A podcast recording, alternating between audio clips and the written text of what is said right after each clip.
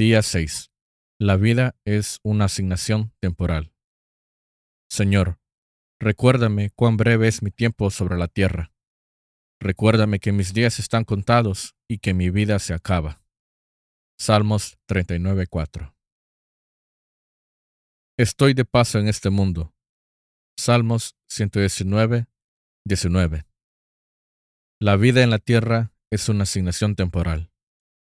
La Biblia está llena de metáforas que enseñan la naturaleza de lo breve, temporal y transitorio de la vida terrena. La vida se describe como un vapor, uno que corre rápido, un soplo de aliento y un rastro de humo. La escritura declara, nosotros nacimos ayer, nuestros días en este mundo son como una sombra. Para hacer buen uso de tu vida, nunca debes olvidar dos verdades. Primero, la vida, comparada con la eternidad, es extremadamente breve. Segundo, la tierra es tan solo una residencia temporal. No vas a estar aquí por mucho tiempo, así que no te apegues demasiado. Pídele a Dios que te ayude a ver la vida en la tierra a través de sus ojos. David oró. Dios mío, hazme saber cuál será mi fin y cuánto tiempo me queda de vida.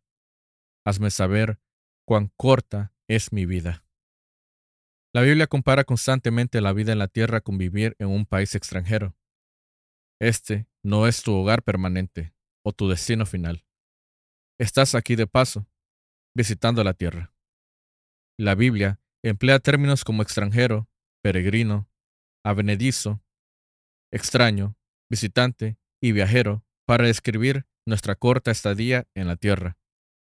El salmista dijo, Estoy de paso en este mundo. Y Pedro explicó, Si tú llamas Padre a Dios, vive tu tiempo en esta tierra como si estuvieras de paso. Vivo en California, donde muchas personas de todas partes del mundo se han mudado para trabajar.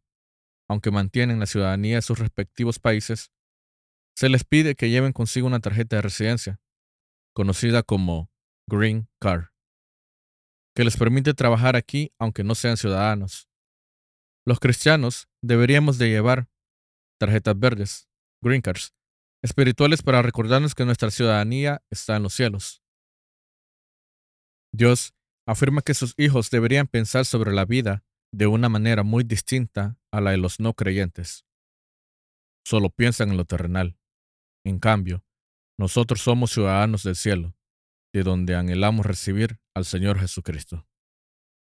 Los verdaderos creyentes saben que la vida es mucho más que los pocos años que vivimos sobre este planeta. Tu identidad está en la eternidad y tu patria en el cielo. Cuando entiendas esta verdad, dejarás de preocuparte por tenerlo todo en la tierra. Dios es muy tajante en cuanto al peligro de vivir para el momento, adoptando los valores, prioridades y estilos de vida del mundo que nos rodea. Coquetear con las tentaciones de este mundo es lo que Dios llama adulterio espiritual. La Biblia destaca, no saben que la amistad con el mundo es enemistad con Dios. Si alguien quiere ser amigo del mundo, se vuelve enemigo de Dios.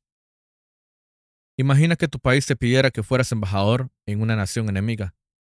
Tendrías que aprender un idioma nuevo y adaptarte a algunas costumbres y diferencias culturales para poder ser cortés y cumplir con tu misión. Siendo embajador no podrías aislarte de tu enemigo. Para cumplir con tu misión, tendrías que estar en contacto e identificarte con ellos. Supongamos que te adaptas tanto a ese país extranjero, que te llega a gustar mucho, y lo prefieres a tu patria. Tu compromiso y lealtad cambiarían. Comprometerías tu papel de embajador. En lugar de representar a tu país, estarías actuando como el enemigo. Serías un traidor. La Biblia afirma que somos embajadores de Cristo.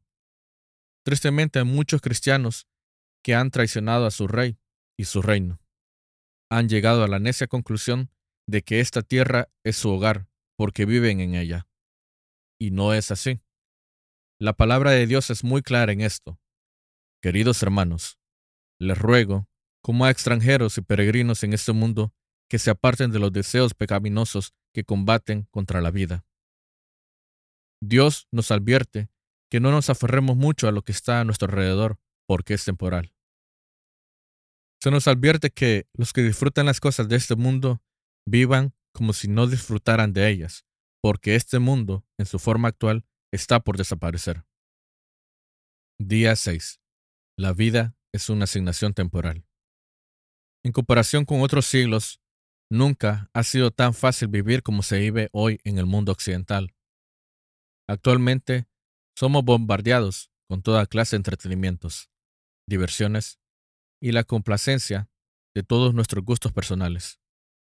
Hoy en día, con todos los fascinantes entretenimientos de los que estamos rodeados, lo cautivador de los medios informativos y todas las cosas nuevas que existen para explorar nuevas experiencias, es fácil olvidar que la vida no consiste en la búsqueda de la felicidad. Solo cuando recordamos que la vida es una prueba, un fideicomiso y una asignación temporal, es que el enamoramiento con estas cosas pierden el dominio sobre nuestras vidas. Nos estamos preparando para algo mejor. Así que no nos fijamos en lo visible, sino en lo invisible ya que lo que se ve es pasajero, mientras que lo que no se ve es eterno. El hecho de que la tierra no sea nuestra última morada explica por qué nosotros, como seguidores de Jesús, pasamos dificultad, sufrimiento y rechazo en este mundo. También explica por qué algunas de las promesas de Dios parecieran inconclusas, algunas oraciones en respuestas y algunos sucesos aparentarán ser injustos. Aquí no acaba la historia. Para evitar que nos aferremos demasiado a esta tierra, Dios permite que experimentemos algún grado de incomodidad y tristeza en nuestras vidas, o sea, anhelos que nunca serán satisfechos de este lado de la eternidad. No somos completamente felices aquí, porque no se supone que lo seamos. La tierra no es nuestro hogar final. Hemos sido creados para algo mucho mejor. Un pez nunca podría sentirse bien viviendo en la tierra, porque fue creado para el agua. Un águila no se sentiría realizada si no se le permitiera volar. Nunca te sentirás completamente satisfecho en la tierra, porque fuiste creado para algo más. Tendrás momentos felices aquí, pero nada comparado con lo que Dios tiene planeado para ti. Darte cuenta de que la vida en la tierra es tan solo una misión temporal debiera cambiar radicalmente tus valores. Los valores eternos, no los temporales deben ser los factores determinantes que influyan en tus decisiones. Así es como lo observó C. S. Lewis. Todo lo que no sea eterno es eternamente inútil. La Biblia dice, así que no nos fijamos en lo visible, sino en lo invisible, ya que lo que se ve es pasajero, mientras que lo que no se ve es eterno. Es un error trágico dar por sentado que el objetivo de Dios para tu vida es la prosperidad material o el éxito popular como el mundo lo define. La vida abundante nada tiene que ver con la abundancia material. Y la fidelidad a Dios no garantiza el éxito en una carrera ni en el ministerio. Nunca te concentres en coronas temporales. Pablo fue fiel. Sin embargo, terminó en la cárcel. Juan el Bautista fue fiel y lo decapitaron. Millones de fieles han sido martirizados, lo han perdido todo o han llegado al ocaso de sus días sin nada material. Pero el fin de la vida no es el final. A los ojos de Dios, los grandes héroes de la fe no son los que han logrado prosperidad, éxito y poder en esta vida, sino aquellos que la ven como una asignación temporal y sirven fielmente, esperando su recompensa en la eternidad. La Biblia dice lo siguiente del Salón de la Fama de Dios. Todas esas personas murieron sin haber recibido las cosas que Dios había prometido, pero como tenían fe, las vieron de lejos, y las saludaron reconociéndose a sí mismos como extranjeros de paso por este mundo. Pero ellos deseaban una patria mejor, es decir, la patria celestial. Por eso, Dios no se avergüenza de ser llamado el Dios de ellos, pues les tiene preparada una ciudad. Tu vida en la tierra no es toda la historia de tu existencia. Debes esperar llegar al cielo para el resto de los capítulos. Se requiere fe para vivir en la tierra como un extranjero.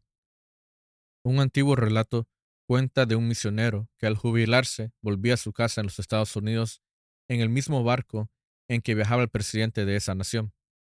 La algarabía de la muchedumbre, una banda militar, una alfombra roja, pancartas y los medios de comunicación le dieron la bienvenida al presidente, mientras que el misionero desembarcaba sin notoriedad alguna. Sintiéndose lástima de sí mismo y con resentimiento, comenzó a quejarse con Dios. Entonces el Señor le dijo con ternura, Pero hijo mío, tú aún no has llegado a casa. No llegarás a casa hasta dos segundos antes que solloses. ¿Por qué le di tanta importancia a las cosas que eran temporales? ¿En qué estaba pensando? ¿Por qué perdí tanto tiempo, esfuerzo e interés en algo que no iba a durar? Cuando la vida se pone difícil, cuando te embarga la duda o cuando te cuestionas, sí vale la pena sacrificarse viviendo para Cristo. Recuerda que aún no has llegado a casa. En el momento de la muerte no dejarás tu hogar, más bien irás a casa. Día 6. Pensando en mi propósito. Punto de reflexión. Este mundo no es mi hogar. Versículo para recordar. Así que no nos fijamos en lo visible, sino en lo invisible, ya que lo que se ve es pasajero, mientras que lo que no se ve es eterno. Segunda de Corintios 4:18. Pregunta para considerar. ¿Cómo debería cambiar mi manera de vivir hoy? ¿El hecho de que la vida en la tierra es solo una asignación temporal?